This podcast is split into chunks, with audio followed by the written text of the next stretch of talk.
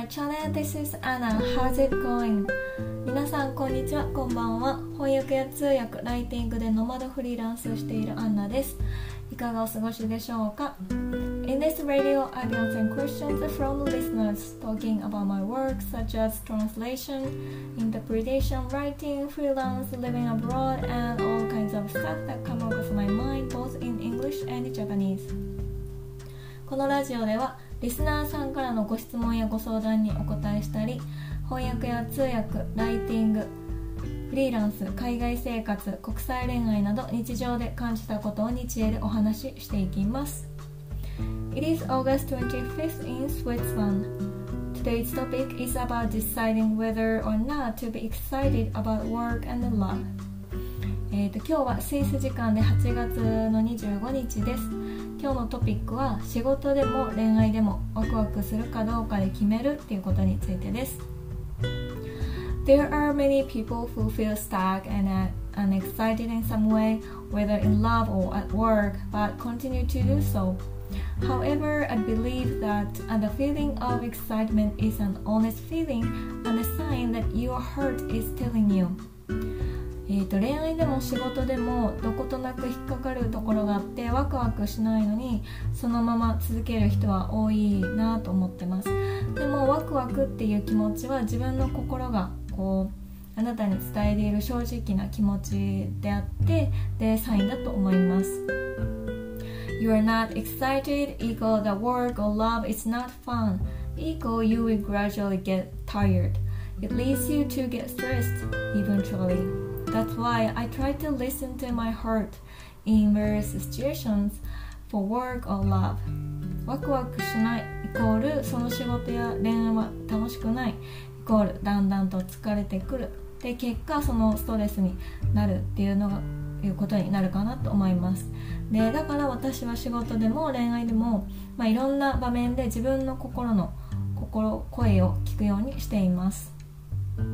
Actually, I had an offer that I rejected recently. When I was the first offered this job, I, it sounded fun and I wanted to try it. I felt like I wanted to do it. However, after the first meeting, when I actually talked to the people who um, I would be work with, I felt somewhat uncomfortable. I felt like I couldn't understand what they were saying sometimes.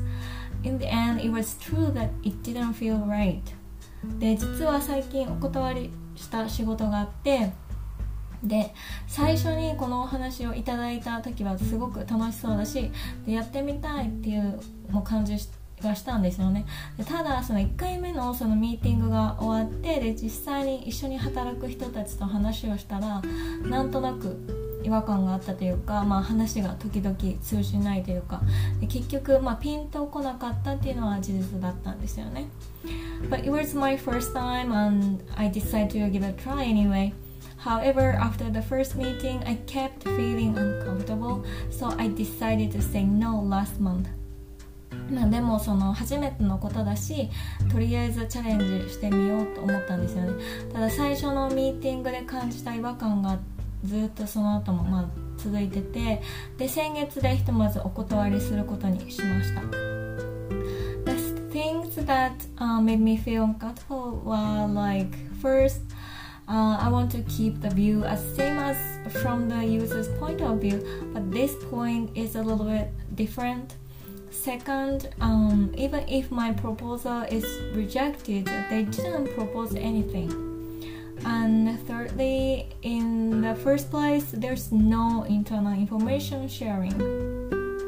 で違和感があったのは例えば私はユーザー目線でいたいんですけど、まあ、その点がちょっと違ったなっていうところと2つ目は